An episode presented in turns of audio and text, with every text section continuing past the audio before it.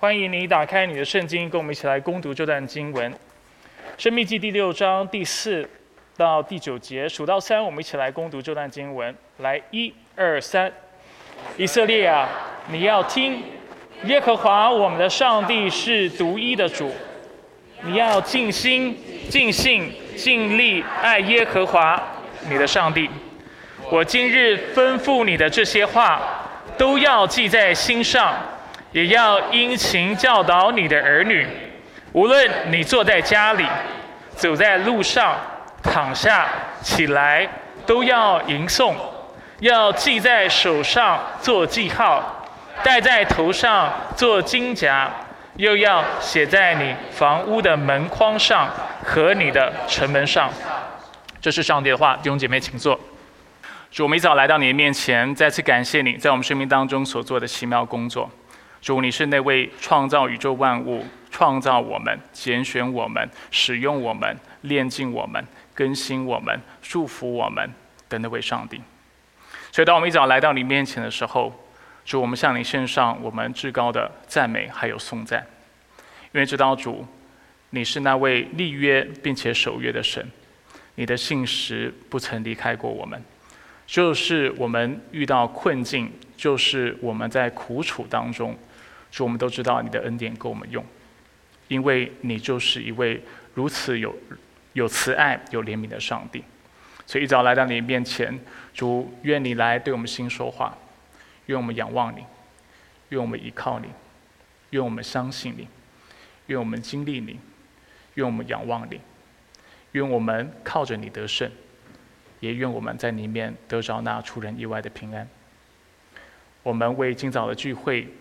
以及你在我们当中的同在和带领，向你身上感谢。以上祷告是奉靠主耶稣基督的生命求，阿门。如果你在教会一段时间的话，你会听过这样的一个概念，就是我们的神是一位立约的上帝。听过这样的说法吗？不过比较难理解的是，立约是一个什么样的概念？那简单来说呢，立约所指的，就是上帝和我们进入一个彼此承诺、彼此委身的关系当中。这跟我们一般世俗所说的契约不太一样，因为契约是在事物上我们有共识，所以我们是委身于这个条款，或者是这个白纸上面所写的黑字。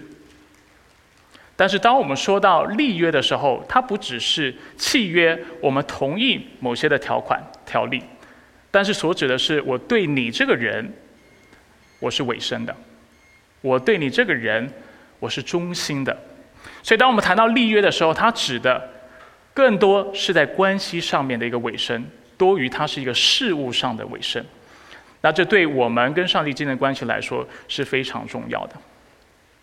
那最好的类比呢，就是用婚姻，就是我们现在的婚姻来做类比。当我今天跟我的配偶说我要跟你进入婚约的时候，我在说的是什么？就是我要学习，而且委身于做你的丈夫。这就是我对你的委身，不是只是在法律上白纸黑字上面我给你一些承诺，不是，是我从今以后我对你的生命有责任。从今以后我要学习怎么样做你的丈夫，从今以后我要学习怎么样对你的生命负责，爱你、呵护你、为你舍命、保护你。同样的姐妹，当她来到神的面前，在啊礼堂向丈夫分享她的誓言的时候。他也是在立约，他是在说，我也要委身于你，委身于顺服你，委身于啊成全上帝在你身上的护照，委身于跟你一起建立一个合神心意的家庭，委身于一起跟你啊来追求上帝，来荣耀上帝。所以这叫立约。大家有没有发现跟契约不一样？契约感觉上是啊，可能是在生意当中，在事物上我们会有契约，但是我们所同意的只是。我们在这白纸黑字上的所看到的条款，这些的条例，但是当我们说我们是与某某人与神立约的时候，我们是说我是委身于这个关系的。上帝是和我们立约的，他委身于这个关系，他是与以色列人立约的。换句话说，他是委身于要做他们的上帝的。大家知道，在旧约当中，我们常常看到上帝如此描述他和以色列的关系，就是我要做你们的上帝。而以色列在这样的一个盟约的关系当中，他们是委身于承诺于什么事情呢？就是我要委身于做你的百姓。这就是在旧约圣经当中我们看到的上帝和以色列人，以及今天上帝和我们之间所立的约的关系。那我们这段时间在看摩西五经，感谢主，我们已经看完四卷书了啊！我们的读经进度从今年一开始，我们看了创世纪，我们也看了约伯记。除此之外，我们看到出埃及记啊，然后立位记以及民数记。今天我们要进入摩西五经的第五卷书，就是生命记。但是立约这个概念呢，不是只是在生命记，或者是在出埃及记，就是上帝向摩西显现的时候才发生的事情，却是在创世纪，我们就看到上帝与亚伯拉罕立约，而且这个约定是跟他的后裔有关的。我们看一下创世纪第十七章七到八节的经文，在这里我们看到上帝向亚伯拉罕显现，他说：“我要与你。”以及你世世代代的后裔，坚立我的约，成为永远的约，是要做你和你后裔的上帝。有没有看到这样的措辞方式？上帝委身在这个关系当中，他要委身去做什么事情？就是我会做你的上帝，我会保护你，我会赐福给你，我会看顾你，我会使你成圣，我会使你分别为圣，与世界的其他的国家、其他的啊，就是文化不同。我要做你的上帝，我要把你现在寄居的地，就是迦南全地。有没有看到？这时候上帝已经应许了以色列人，以色列都还没出生，对吧？以色列跟亚伯拉罕的关系是什么？嗯，沉默。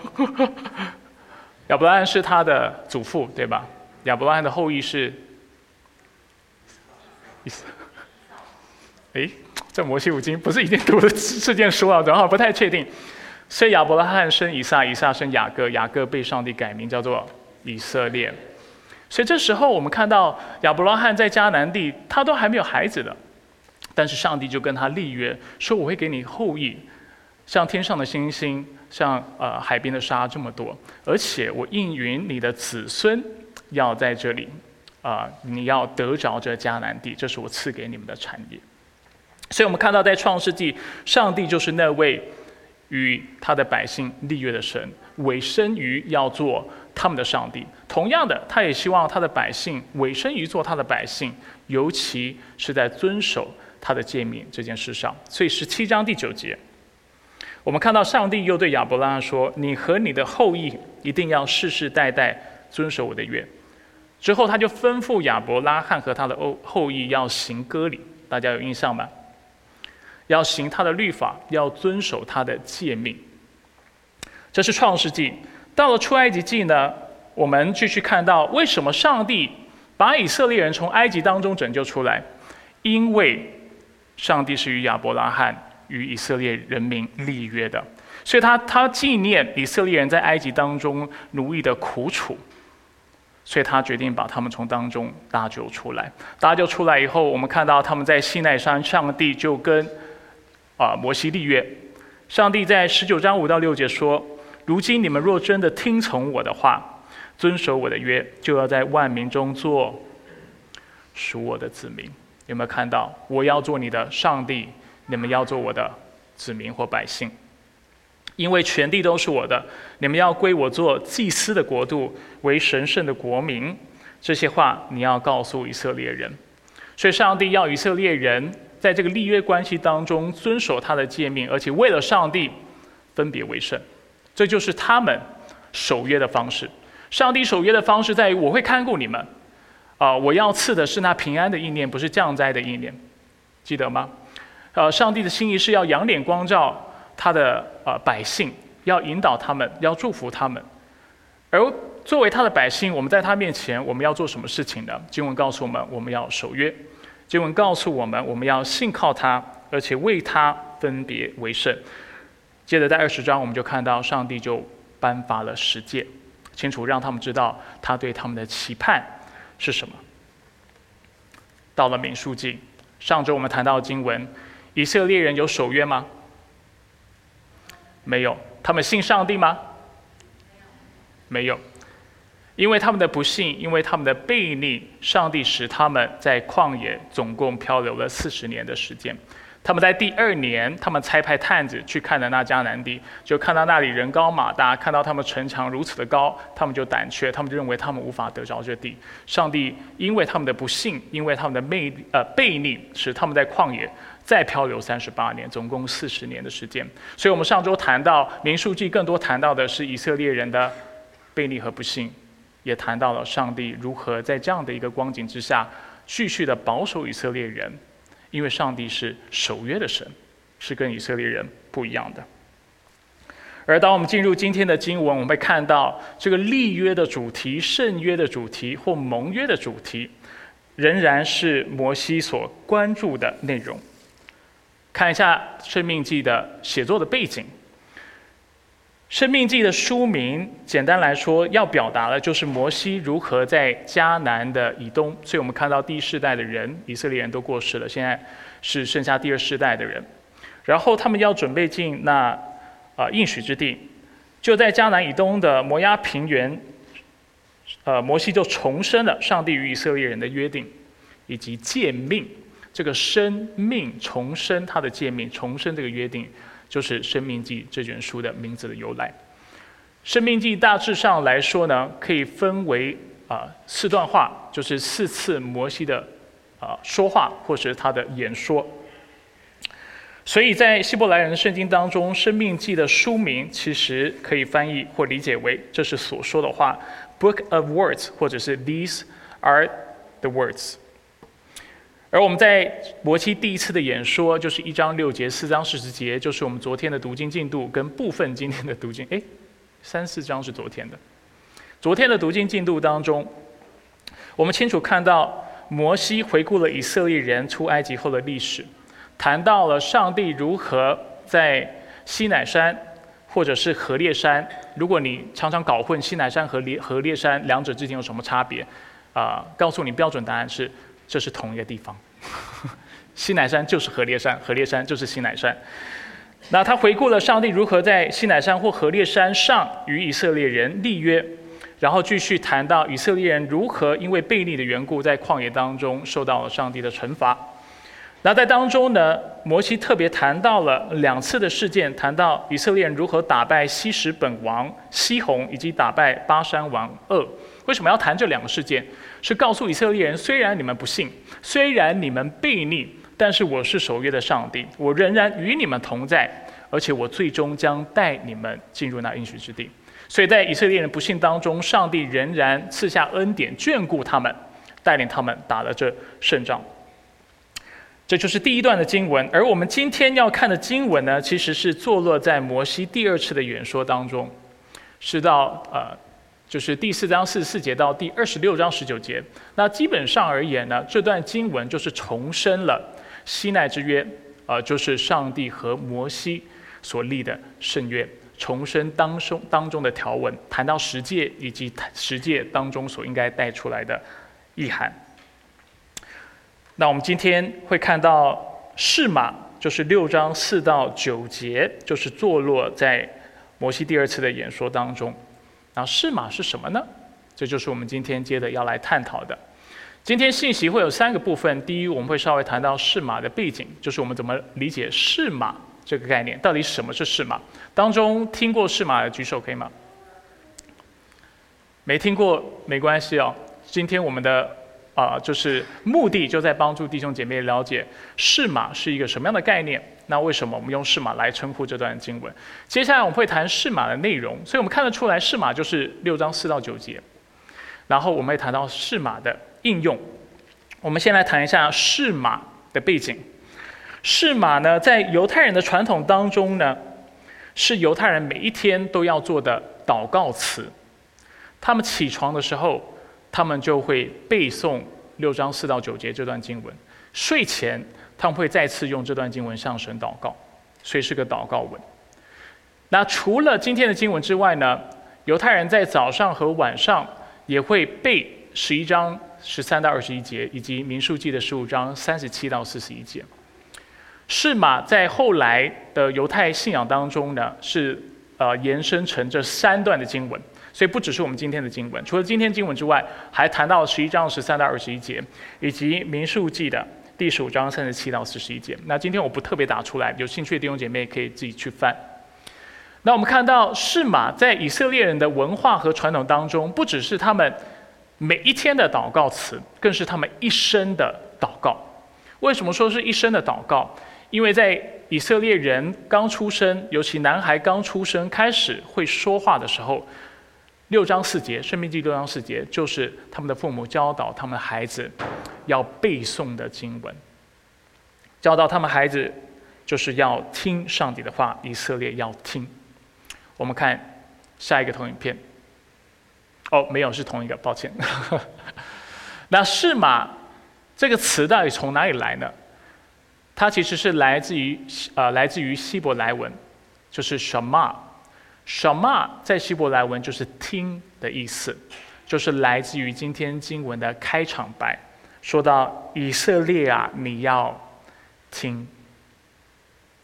所以什么啊，就是从“听”这个字翻译过来，就是音译过来，然后是马或什么啊，这个。啊，祷告或者是这段经文所描述的，就是六章四到九节，尤其是谈到这段的经文。那比起称它为祷告词，诚然它是犹太人的祷告词，但是它更多其实是啊犹太人的信仰告白。我刚才说到，呃，犹太人刚出生的时候，他们就要背这经文；他们死前呢，他们也会默读这个经文，表达他们对上帝的委身，表达他们的信仰。所以他们是一生都是用释马来祷告，每天都如此祷告，死前最后一口气，他们也会用释马这段经文来做祷告。而释马更像信仰告白，因为它说明了以色列人和上帝之间的关系，以及以色列人应当看待耶和华的方式。所以这是释马的背景，清楚吗？我们继续看，那释马的内容是什么？它到底在谈些什么呢？我们之前已经谈到。以色列人和上帝之间是有立约的关系的。我们知道，上帝的心意是要委身于做他们的上帝，也希望以色列人永永远远的做他的百姓。而事实上，释马呢，啊，他写作的目的，或者是摩西教导释马的主要原因，就在于清楚说明以色列人和上帝这样立约的关系。简单来说，六章四节。回答了一个问题，就是谈到谁要做我们的上帝。等一下大家会更清楚哈。然后六章五节会谈到我们要如何做他的百姓。我们先看一下经文六章四到五节说些什么，然后我们再逐节的为大家来展开。生命记六章四到五节说：以色列啊，你要听耶和华我们的上帝是独一的主。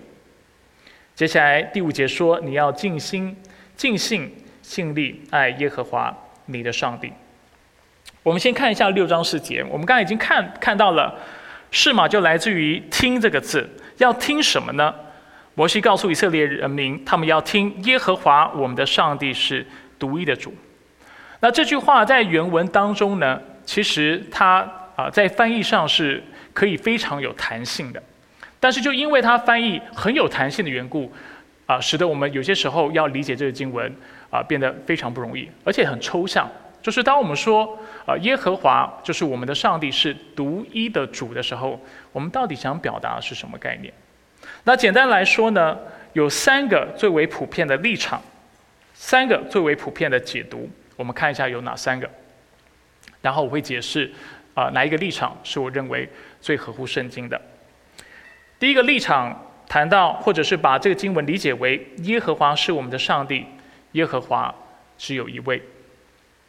哦，这是释马的六章四节，主要表达内容是耶和华要做我们的上帝。呃，因为我刚才已经说明了，就是要成明以色列人和上帝之间立约的关系。那等一下我们会继续解说，你们就会懂我的意思。我们再看下一个投影片。所以，我们刚才谈到这句话是很难去解读或很难理解的。那普遍来说呢，有三种理解的方式。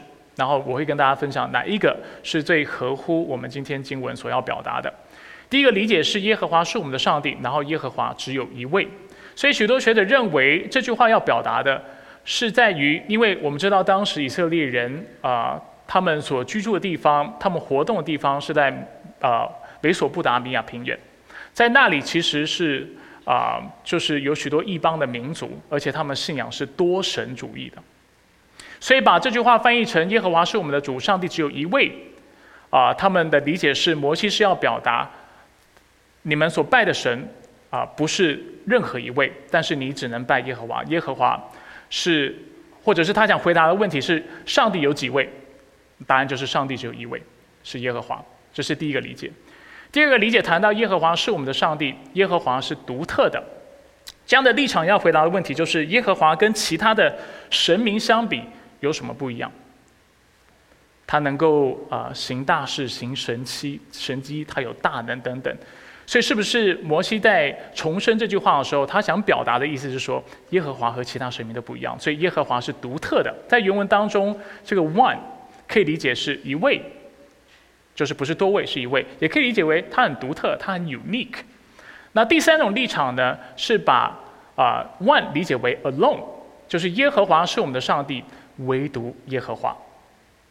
那所以后面的子句基本上是强调了前面的这个母句所要表达的概念，所以这里所做的是一个信仰的宣言：耶和华是我们的上帝，而且唯有耶和华是我们的上帝。那就那这个呃这样的一个翻译呢，他要回答的问题是谁是我们的上帝？在多神的文化当中，谁是那位与我们立约的神？答案就是耶和华。那从我刚才解释，大家已经稍微听出来，我比较赞同哪一个立场？就是第三个翻译。当我们说到我们的上帝是独一的主的时候，我们在谈的就是唯独耶和华是以色列人，也是我们今天的基督徒要敬拜的对象。只有耶和华，而且唯独耶和华是那位与我与我们立约的神。所以摩西讲这句话的时候，就是耶和华我们的上帝是独一的主。他不是要告诉我们上帝有几位，他虽然暗示了这样的一个理解。新约圣经也谈到这样的概念，或整整体的圣经也谈到这个概念，但是它主要强调的不是上帝有几位，他也不是要强调上帝和其他神明之间有什么差别，他更想强调的是你们的上帝就是耶和华，而且唯有耶和华是你们的上帝。那为什么这样的理解是比较合适的？在原文的语境还有文法当中，其实这三个翻译都是可以的。但是为什么第三个立场我认为是最正确呢？主要就是因为当我们看上下文的时候，我们会清楚看到摩西在生命记在做的事情，就是要重申上帝是那位与他们立约的神，以及以色列人也是那与上帝立约的百姓，所以他们要顺服上帝的话语。这是整本生命记的核心的一个主题。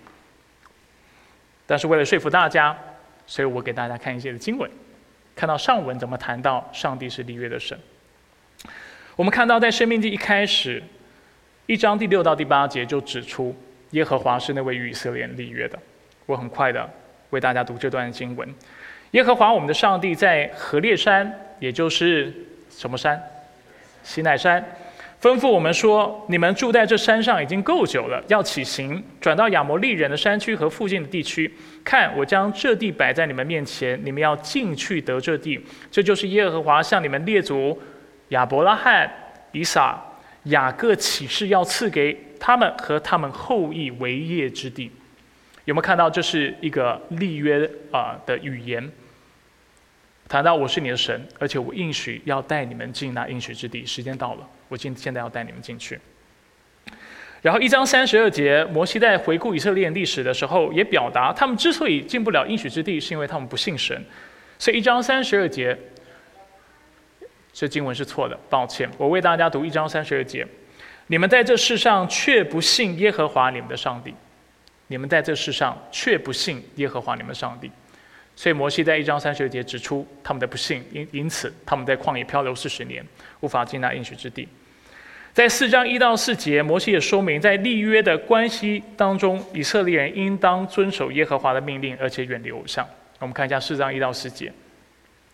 现在以色列啊，听我所教导你们的律例典章，要遵行，好使你们存活，得以进入耶和华你们列祖之上帝所赐给你们的地，承受为业。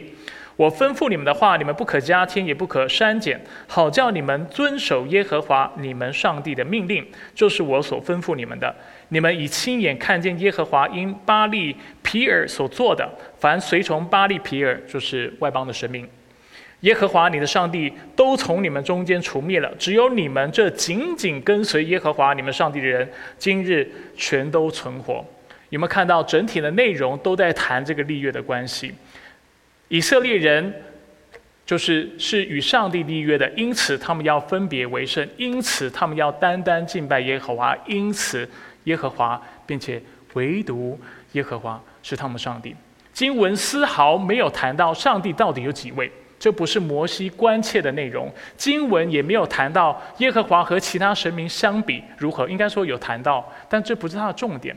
重点他所谈到是，谁跟你立约，谁是你的上帝，耶和华是你的上帝。这也就是摩西在四章九到四十节重申的内容，重复了刚才所说的。我再给大家看一段经，我们就继续四章三十四到四十节。这是在进入第五章重生十诫之前，摩西所说的话。他说：“上帝何曾为自己尝试从别的国中领出一国的子民来，用考验神机骑士、战争大能的手伸出来的膀臂和大可畏的事，像耶和华你们的上帝？有没有看到耶和华你们的上帝？”在埃及，在你们眼前为你们所做的一切事呢，这是要显给你看，使你知道唯有耶和华他是上帝，除他以外更没有别的了。只有耶和华是你的上帝，是那位拯救你们出埃及的，用神机、用大能的膀臂将你拯救出来的。你要单单敬拜他。继续，他这么说。他说：“他从天上使你听见他的声音，为要教导你；又在地上使你看见他的烈火，并且听见他从火中所说的话。因为他爱你的列祖，拣选他们的后裔。有没有看到立约的语言？讲到拣选，讲到拣选后裔。”啊！亲自用大能领你出了埃及，要将你比你强大的列国从你面前赶出，领你进去。讲到在这个立约当中，上帝要赐的应许，就是把那应许之地赐给他们，把他们的地赐你为业，像今日一样。所以今日你要知道，也要记在心里：天上地下唯有耶和华，他是上帝，再有别没有别的了。你要单单的敬拜他，他是那位与你立约的神，他是独一的主，唯独耶和华。是你的上帝，所以我今日吩咐你的律例诫命，你要遵守，使你和你的后裔可以得福，并使你的日子一直在耶和华你上帝赐你的地上得以长久。再次是立约的语言。如果你遵守这约，如果你遵守我的诫命，我必会继续的带领你们，保守你们，看顾你们，赐恩给你们。我会继续在你们。当中做那委身，呃，应该委身于做你们的上帝，做你们的拯救者。所以，当以色列人在背诵六章四节，以色列啊，你要听，耶和华我们的上帝是独一的主。他们在表达的不是上帝有几位，当然上帝只有一位，但是这不是他们主要关切的内容。他们所表达的也不是上帝是独特的，上帝固然是独特的。他是自有拥有的，他的大能也远超过外邦的这些的假神，但是他主要表达的，当以色列人说耶和华我们的上帝是独一的主，他们在表达是唯独耶和华是我们的上帝，而这也是今天上帝要问我们的问题：我们是否把他当成唯一的上帝？当我们回顾我们的人生，回顾我们的出生，回顾我们的成就。回顾我们今生所得着的一切的财富、成就，我们所领受的一切祝福和好处的时候，我们是否意识到这都是出自于上帝大能的膀臂？这一切是要告诉我们，耶和华唯独耶和华是我们的主，还是我们跟以色列人一样，是明明蒙受了上帝的眷顾，上帝明明跟我们立约，我们却。敬拜偶像，敬拜财富，敬拜才干，敬拜势力等等，所以这也是是马这段经文要提醒我们的。如果这样的理解是正确的，即耶和华要做我们的上帝的话，我们应当如何回应？就是我们要做他的百姓，是吗？我们要怎么做他的百姓？六章五节怎么说？我们当尽心、尽性、尽力爱耶和华。我们的上帝或你的上帝，我们看一下六章五节。所以你要尽心尽性尽力爱耶和华你的上帝。有没有看到六章四节和五节？基本上就是重申这个立约的关系。耶和华唯独耶和华是以色列的百姓。以色列要怎么回应？我们作为上帝的百姓要怎么回应？我们也要尽心尽心尽力的爱他。这就是我们守约的方式。谈到尽心、尽性、尽力，啊，过去在不同场合我们有如此有交通过这节经文如何理解，但是为了帮助大家 能够记得，而且清楚明白这段经文的啊意思，我们稍微再展开一下。尽心所指的是什么？大家知道箴言四章二十三节说什么吗？你要保守，胜过因为一生的果效。心是什么？事物的所在，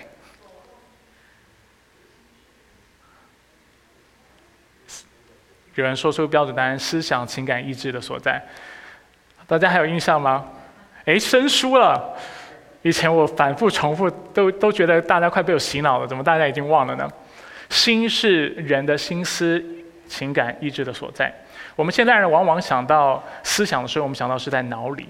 但是在圣经的文学希伯来人的理解当中，心其实就是蕴藏一切人的思想、人的情感还有意志的所在。所以当经文说到我们要来尽心爱主的时候，他所说的是什么？就是你要尽你的思想来爱主，要思想对的事情，要思想上帝的话语，要思想合他心意的事物，要有正确的理解。他所说的也是情感。当我们要尽我们的情感来爱主的时候，我常跟大家解释，他的意思是什么？就是我们不仅要知道对错，我们也要爱那公义的事情，爱真理而不喜欢不义，是吗？所以我们的情感应当跟我们的理解是并行的。我们不只要知道什么是对，什么是错，我们要爱那对的事情，我们要恨那错误的事情，这叫用情感爱神。同时，也是意志。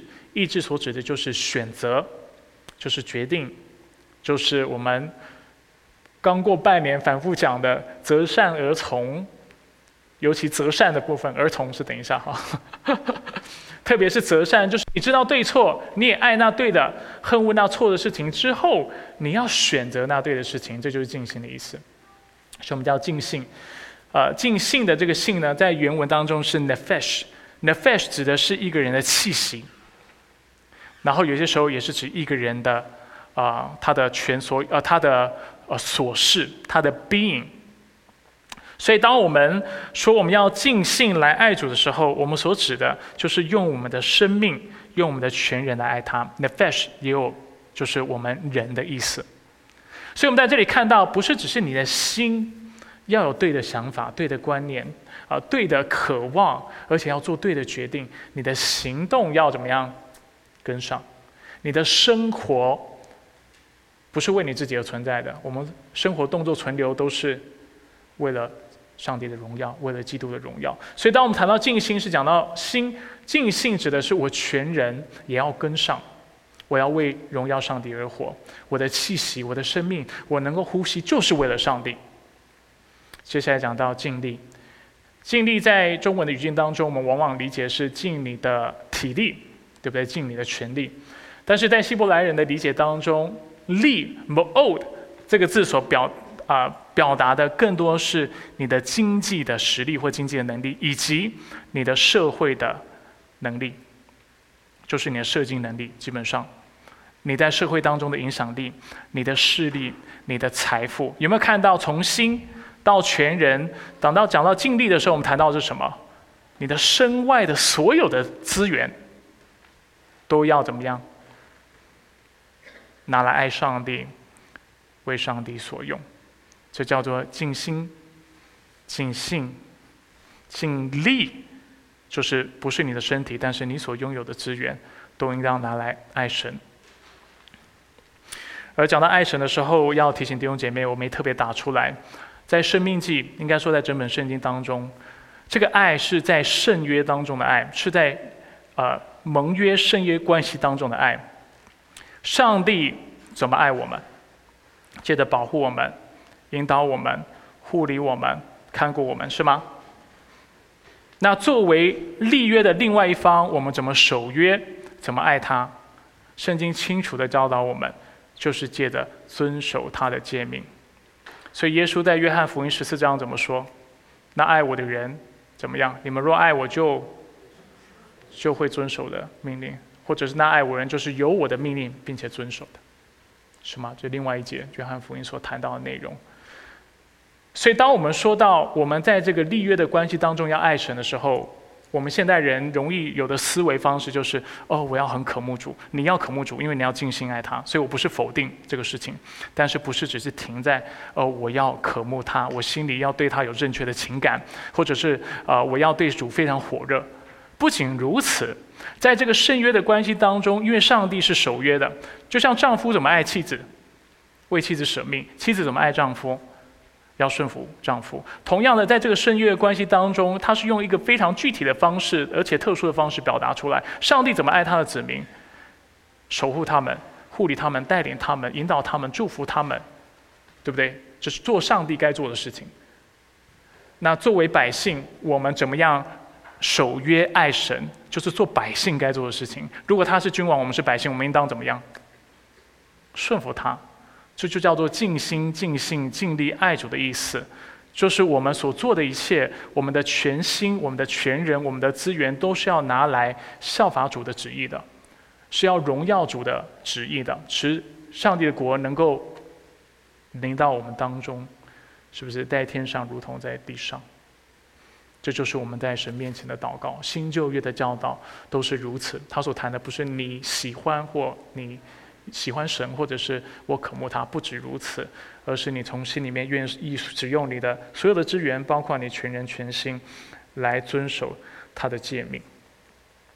如果这样的理解是正确的，我们接下来就要看那六章的六到九节是什么意思呢？六章的六到九节接着就为我们说明，为我们展开了释马的应用，特别在经文当中谈到三方面的应用。如果我们真的把上帝当我们的上帝，而且我们愿意委身做他的百姓的话，这意味着我们在个人的生活、在家庭的生活、在公共的生活当中，都要尽心、尽心、尽力的来爱主，要遵守他的之意。先讲个人，就个人层面来说，我要做什么事情？如果我真的尽心、尽性、尽力爱主的话。我们看一下六章六节，经文告诉我：“我今日吩咐你的这些话，都要记在心上。如果你真的想要守约的话，想要爱神的话，你首先需要把上帝的话语记在你的心里，去默想它。不要误解摩西的意思，也不要误解呃基督教的信仰。我们是非常重视实践的，我们是非常重视我们要活出啊，就是上帝的话的。”但是有一件事情是我们必须明白的，是上帝在他的话语当中很早就启示，而且提醒我们事情。如果没有正确的观念，你是活不出来的。如果不知道上帝的旨意是什么，你的顺服是出于你自己的血气，出于你自己的自意和理解去做的顺服。你会觉得你为神做了很多，但是如果你不知道上帝的旨意、他的话语是什么的时候，不知道他的诫命是什么时候，不知道十诫以及十诫的内涵是什么的时候，你的顺服只是顺服你想象中上帝要你做的事情，所以是非常危险的。所以今天，当我们说我要尽心、尽心、尽力爱主，当我们说我要将释马应用在我的生命当中的时候，圣经提醒我们，你要做的事情非常基本，也是我们在教会当中已经有点八股了哈，就是你要知道上帝的旨意，你要知道上帝的话语，你不知道上帝的话语，不理解上帝的话语，就不可能应用。知名的神学家 J.I. Packer 巴克，他说：“什么叫顺服神？涉及三方面的动作或三个动词：一是听见，二是理解，三是落实。如果你没听到，你没读，你没看，然后你看了不明白，你没有办法做第三件事情，就是去落实。所以巴克说什么叫顺服？合乎圣经的顺服。亚伯拉罕当时上帝吩咐他要将自己的儿子以撒献上的时候，他听见了上帝的吩咐，他有没有理解上帝要他做什么事情？有，对不对？他就带着背着财，带着他的孩子，就要将他自己孩子献上，去到上帝指示他要去的地方。所以他不只是听见，他明白了，而且他完全顺服，这是非常重要的事情。很多弟兄姐妹会说，基督徒的生命除了读经、祷告，没有别的吗？当然有别的。但是读经真的是非常核心的部分，当然不止读哈，是要默想，要深化，要让上帝的话语进到我们的心里，使它能够被活出来，对不对？所以我们常说，一生的果效由心而发，要保守我们的心。保守不是只是呃，你不要去想不对的事情，保守在于你要为你的心，你要浇灌你的心正确的观念，要有正确的三观，符合圣经的道德观、价值观、人生观、世界观。你才有可能，我讲了四关哈，但是没关系了，反正你们懂我的意思。但是总之，你要为你的心吃正确的东西，你才有可能保守你的心。不然你这个保守只是非常被动的，very defensive。但是其实你是没有上帝的武器的，圣灵的宝剑就是没有上帝的道。所以仇敌攻击的时候，你很努力在防，但是你防不了，因为你根本不知道上帝的旨意是什么。所以当你看圣经的时候，而且你仔细去查考的时候，你查完会有一个结论，就是哇，读经真的很重要。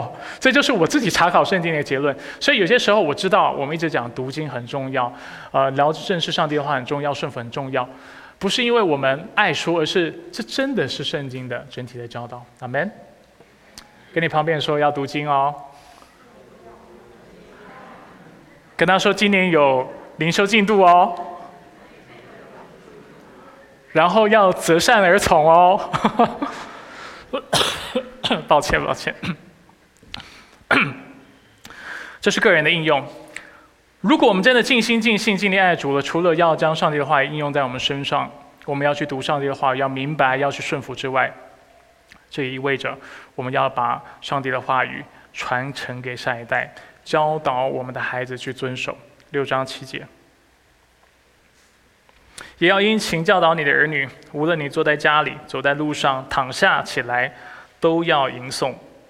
也要殷勤教导你的儿女，无论你坐在家里、走在路上、躺下起来，都要吟诵。这节经文提醒我们：你真的爱神吗？你真的把你自己当成是上帝的百姓吗？那你要知道，你的责任不只是在你自己的身身上，不是只是为你的生命负责。也在于为你的家负责，这叫做尽心尽心尽力爱主你的神。现在的呃，就是在教会当中，有些时候我跟慕道友，呃，不是慕道友，抱歉，跟很多基督徒在呃交谈的时候，有些时候基督徒会表达一个我能够尊重，但是不完全认同的概念。什么概念呢？就是他们会说我孩子的信仰，我想要让他们自己来决定，因为我是事后信主的嘛。所以我也希望我的孩子有这样的空间去探索，然后之后让他自己决定要不要信主。你觉得这是这节经文的教导吗？当然，我们不是要强迫孩子信主，但是因为我们真的相信有一位创造宇宙天地万物的主，他创造了我们，他拯救了我们，他将我们分别为圣，与我们立约，要做我们的上帝，而且要我们做他百姓的原因。你觉得你孩子应该跟这个上帝有什么样的关系？在改革中的思想当中，我们称他为圣约下的孩子，圣约下的所生的孩子。所以改革中或长老会，孩子是会为他施洗的。呃，如果需要交流，以后我们交流哈，不要紧张。那这的确是我们教会的立场。那我也为我的孩子施洗，为什么？因为经文特别清楚的告诉我们，我们的孩子是在上帝的圣约之下的。只是他们之所以能够在圣约之下。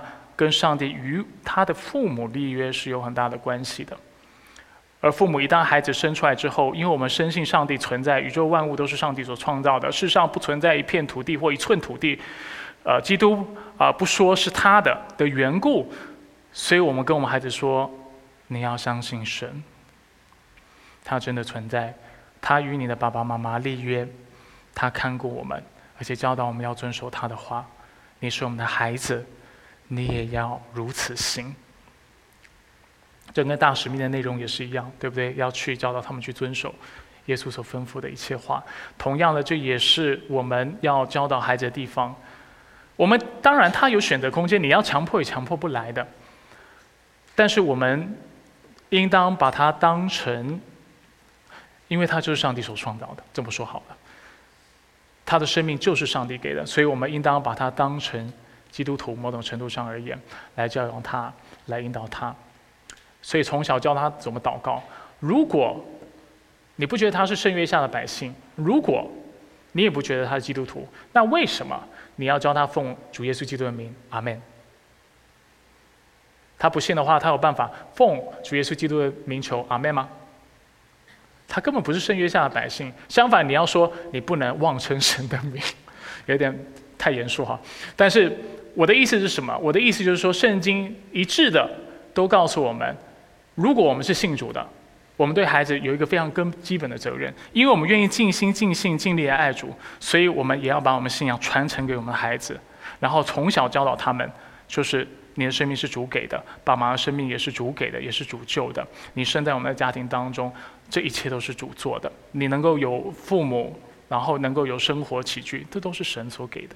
所以不是告诉他，你长大以后你再去探索，再来分辨，不是，而是从小教养他基督教的思想。也许他长大之后会像悖逆的以色列人，当然我们从心里面不希望是这个样子，背约而远离神。啊！但是我们从小到大要把他当成圣约下的子民来教养他，这就是我们的责任。经文谈到两对的动词：坐在家里、走在路上，以及躺下起来。这两对的动词要表达什么呢？坐在家里和走在路上所要表达的就是，不论你在做什么事情。有没有看到一个动词是坐下，一个是走路，一个是在家里，一个是在路上，这样的一个措辞修辞方式。在解经的时候，我们称它为 merism，中文叫做结构造。啊，我对英文比较熟哈。结构造的意思就是说，我们会用两个，啊，就是对比反差非常鲜明或对比鲜明的词来描述一个整体。比如说天上地下，我所谈的不是指天和地，我是谈所有的事情。上帝创造天天天地万物，所指的是什么？天和地当中所包括的万物。啊，我们会说老少咸宜，中文的语境我们会用这样的方式表达。我们不是说一个节目只有老人跟小孩子会喜欢，中间的不喜欢，对吧？老少咸宜是什么意思？从老到少都喜欢，对，从东到西的人都过来了。所指的是我们用两个极端表达一个更完整的概念，就是当中包含的一切都在我们所谈的概念里面，高山低谷。同样的，今天的经文谈到做。和走就是告诉你你所有的行动，而且一个在家里，一个在路上，代表什么？不管你去到哪里，你都要传承你的信仰，跟你孩子谈到这位拯救他们、创造他们的主耶稣基督，这就是我们要做的事情。然后第二对动词讲到躺下起来，躺下起来表达的是一天当中的哪两件事情？睡觉和起床，对吧？那当我们用这两个极端在表达，我们谈到睡觉起床的时候，我们在讲什么？就是你一整天这两个极端，但是我们在谈的是两个时间点当中所包含的所有概念。所以不止我们不论去到哪里，在做什么事情，我们都要跟孩子谈到信仰之外，我们不论是什么时刻、什么时间，我们也都要跟孩子谈到我们的信仰。这就是第二点要教导我们的。我们真的尽心尽性尽力爱主吗？我们真的把自己当成是上帝的百姓吗？我们真的相信我们与他立约吗？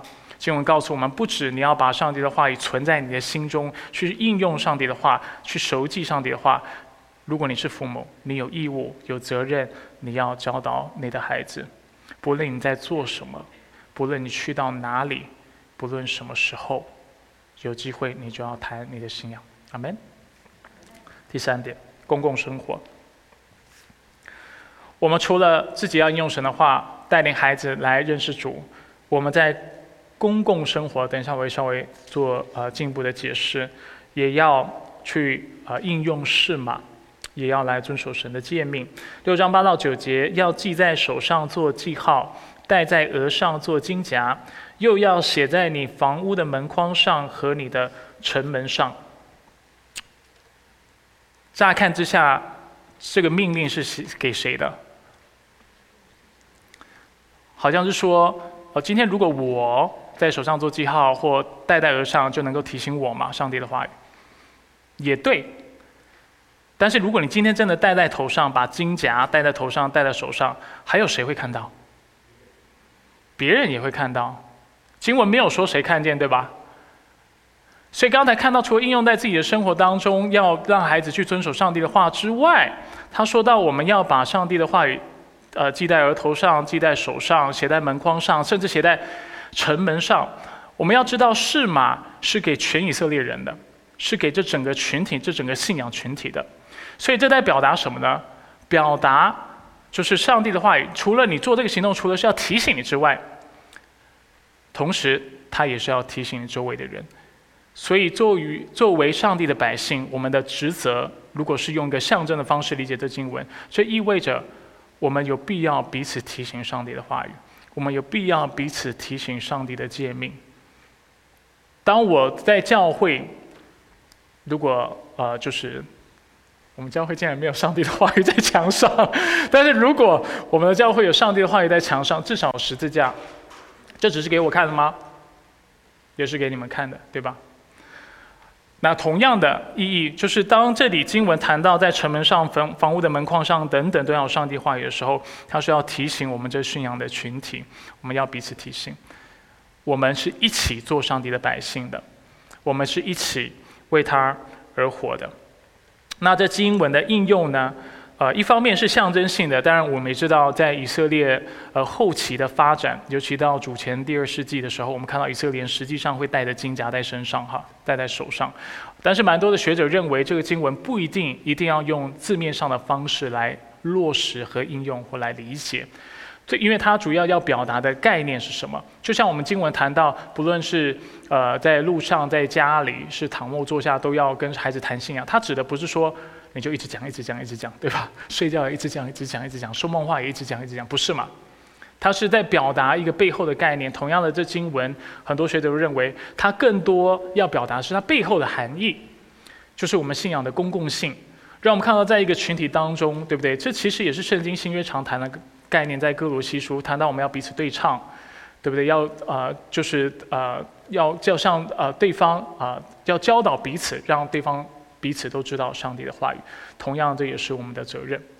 而当我们作为上帝的信仰群体，所以这经文如果要运用到今天的呃教会的话，首先的确是适合应用在教会，多于在这个世俗的文化。就像上帝小玉以色列人，是因为全以色列人都是跟上帝立约的。那同样的，今天这经文首先是应用在教会，但是我们必须说，也不能只是局限在教会，因为以色列作为一个民族，他们把金夹戴在他们的额头上，戴在手上，写在城门上，外邦人会不会看到？所以外邦人到了他们的城市，看到他们写的经文，看到他们的样式，就知道他们是为神分别为圣的，对吧？那同样的，作为基督徒，我们要彼此提醒，彼此提醒的一个更重要，也不是更重要，其中一个很重要的目的，就在于让不幸的人来到我们当中，能够。因此，认出我们是主的门徒，来到我们当中，看到我们生命的见证，看到我们是信徒，然后我们不止说上帝的话，我们也活出上帝的话，因为我们将上帝的话语存在我们的心里，我们将上帝的话语教导我们的子女，而且我们将上帝的话语落实在我们的这个群体当中。阿门。这就是释马的意思。释马要表达的是什么？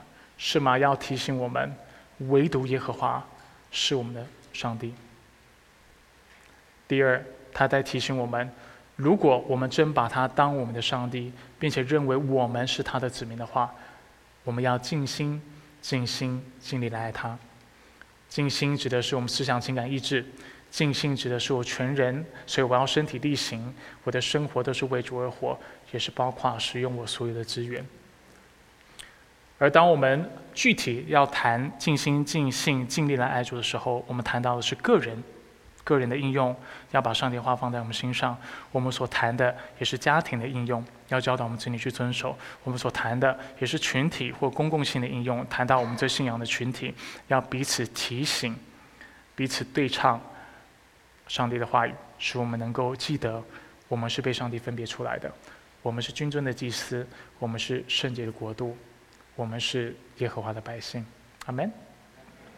接下来是默想的时间，我们继续透过下列的默想来思考今天的信息。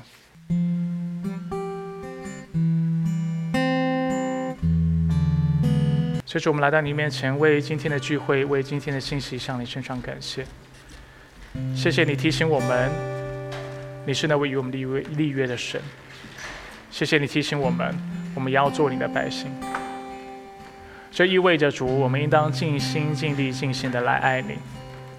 这意味着我们要将你的话放在我们的心板上，而且教导我们的孩子去遵守，并且在教会、在信仰的群体当中扮演我们该扮演的角色，彼此来提醒。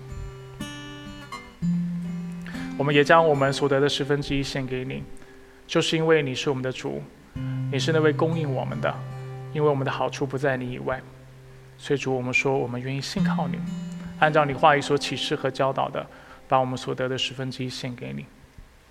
深信主，你不只是那将十分之一赐给我的神，而是那将十分之十也赐给我的上帝。相信你是那位有恩惠、有怜悯的神，并且你张开你的双手，使万物得着宝足。主，我们愿意信靠你。我们信靠你的时候，我们就什么都不缺。以上祷告是奉靠主耶稣基督的圣名求，